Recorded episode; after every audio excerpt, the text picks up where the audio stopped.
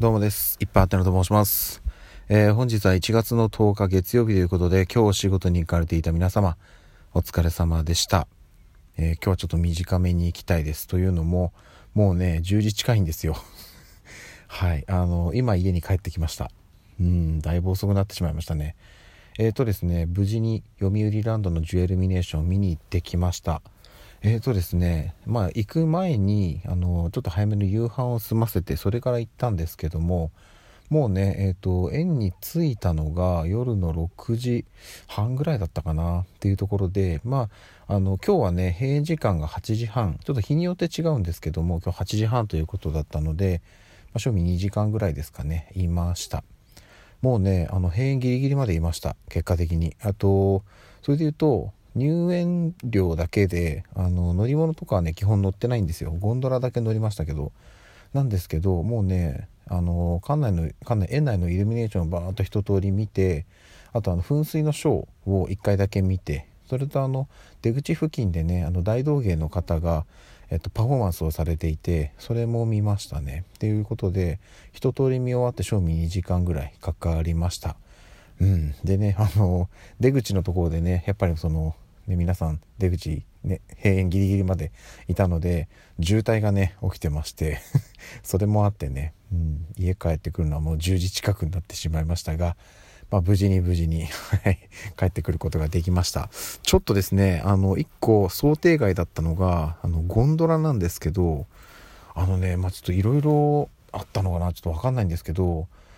残念ながらねゴンドラはあまりその館内園内のイルミネーションを見るにはちょっとおすすめできないですね。観覧車の方がまだ良いかもしれないです。というのもゴンドラはあの駅とあの園を行き来する交通手段の目的がまあ1個半分というかねまあ多分そこがねメインを占めてるんですよ。というのもイルミネーションが広がっているのとゴンドラの向きが違って乗り始めすぐにあの下にねバーッと広がるイルミネーションが見えるんですけどもうすぐにね何もないところに突入してしまって、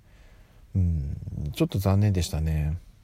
でしかもゴンドラって1台いくらじゃなくて乗った人数かけで取られるんですよ。でしかも3歳以上はみんな料金がかかるんでうちは一番下の長男坊以外は全員かかります。であのまあね多分そのまま戻ってくることになるだろうなと思って往復の分で買ったんですけどなんとですねあと片道行った先にはもう駅しかなくて なのでもう降りないで戻ってくる方がほとんどですよっていうことだったんでそのまま戻ったんですけどもうね次女がむちゃくちゃ怖がってしまってあのつなぎの連結の部分でこうガタガタンってなるんですよね。それがすごく怖いらしくてもう終始泣きっぱなしでした。なのでねあんまり楽しめなかったですね。というのもイルミネーションも最初にちょっとしか見えなくてあとずっと真っ暗だったんでうんやっぱりちょっとね、うん、もしあの今月イルミネーションジュエルミネーションを見に行かれる方初めて行く方はねゴンドラはちょっとおすすめしないかなと。ね、あの上から見たい場合には観覧車とかあとは実際にちょっと高いところに登って見ていただくのが一番いいかなっていうふうに思います。でねあの観覧車なんですけど観覧車もえっ、ー、となんだっけな、えー、アフターパスアフターフリーパスだったかな？あの夜のやつ。フリーパスでは観覧車は乗れないらしいんですね。別料金になるということでちょっといろいろね細々とお金かかるところが多いのでそういったところも事前にチェックしてから行っていただければなというところです。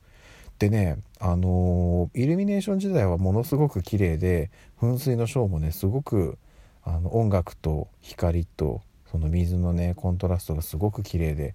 はいむちゃくちゃおすすめです。のでねちょっとまだね寒い時期が続くんでそういう中でねじっと座って見てるのもねなかなか厳しいかもしれないですけど是非一度ねあの期間もう多分ねあの終わりも近づいてきてますのでお休みなどねあの時間がありましたら是非是非行っていただければなというところです。はい。そんなとこですね。あの今日はもうだいぶ遅い時間なので早く寝ないと明日から仕事ですのでね。